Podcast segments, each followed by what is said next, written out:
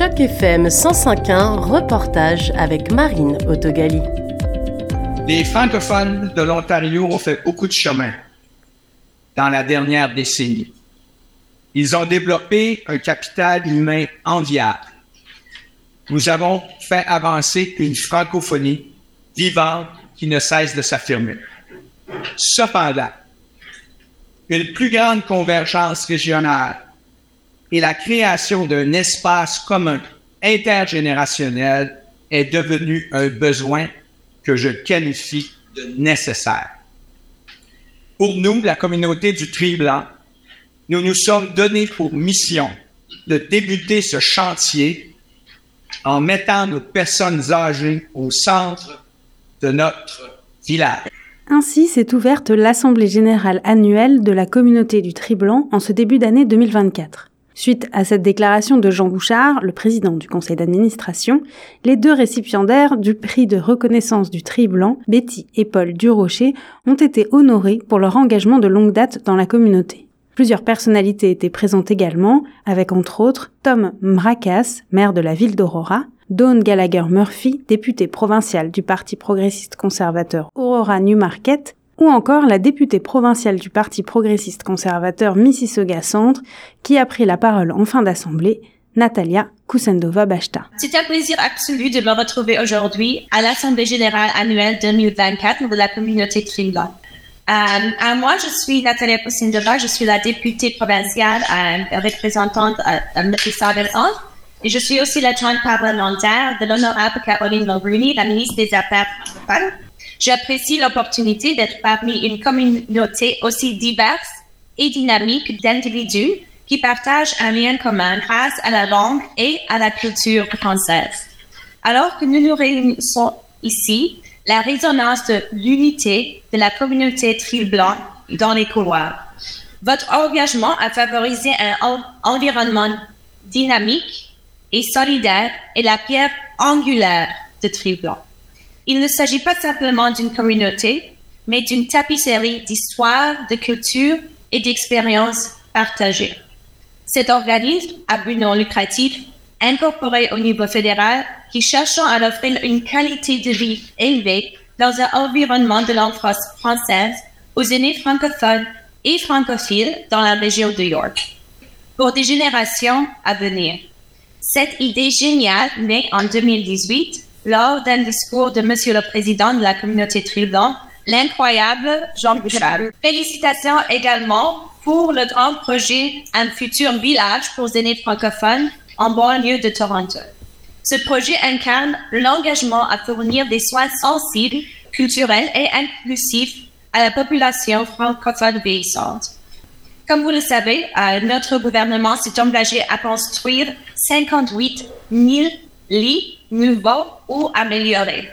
Cependant, nous savons à quel point les soins culturels sont essentiels pour les personnes âgées car ils leur permettent de rester en contact avec la communauté. Nous nous engageons à ce que les personnes âgées reçoivent des soins dans la culture et dans la langue qu'elles préfèrent. C'est pourquoi notre gouvernement a alloué soit 680 lits nouveaux pour euh, francophones et nous avons déjà à peu près 1000 lits dans la province. Ce projet de village pour personnes âgées francophones et francophiles est un des fers de lance de Jean Bouchard.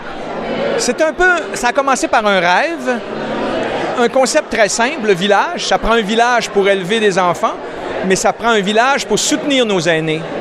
Alors, c'était mon rêve un jour de s'asseoir et de, créer un environnement, un espace de vie pour des gens avant qu'ils soient vulnérables. Et puis de les connecter sur l'intergénérationnalité pour que les jeunes enfants, par exemple une garderie, un chenil, euh, euh, une petite école, OK, où les adultes euh, qui sont à la retraite peuvent avoir encore une interaction OK, avec un environnement tout à fait naturel. OK. Donc, c'est le, c'est le petit village qui est connecté à un plus grand village. Voilà. Ce serait quoi aujourd'hui le plus gros obstacle identifié euh, pour la, la, réalisation de ce rêve? L'argent, évidemment. Mais en deuxième lieu, c'est d'être capable d'amener les francophones ok, à s'unir et à croire. ok? Et c'est là où j'interviens beaucoup depuis plusieurs années, c'est que j'essaie de motiver des gens à créer cette convergence et se rassembler dans un, un lieu physique qui va permettre de s'épanouir. C'est ça le but, okay, c'est ça okay, le rêve et il devient actuellement réalité. Nous aurons certainement en 2024 le temps de vous reparler de plusieurs nouvelles annonces. On ne peut pas les faire parce qu'on est en négociation actuellement. Mais ça va très bien et c'est plus qu'un rêve maintenant, ce sera une réalité. J'ai assisté à la présentation euh, du Club Richelieu pour les euh, 256 euh, lits. avec Sean Keys. Avec Sean Keys. Est-ce que c'est un partenariat qui est, par exemple, un, une des possibilités pour vous?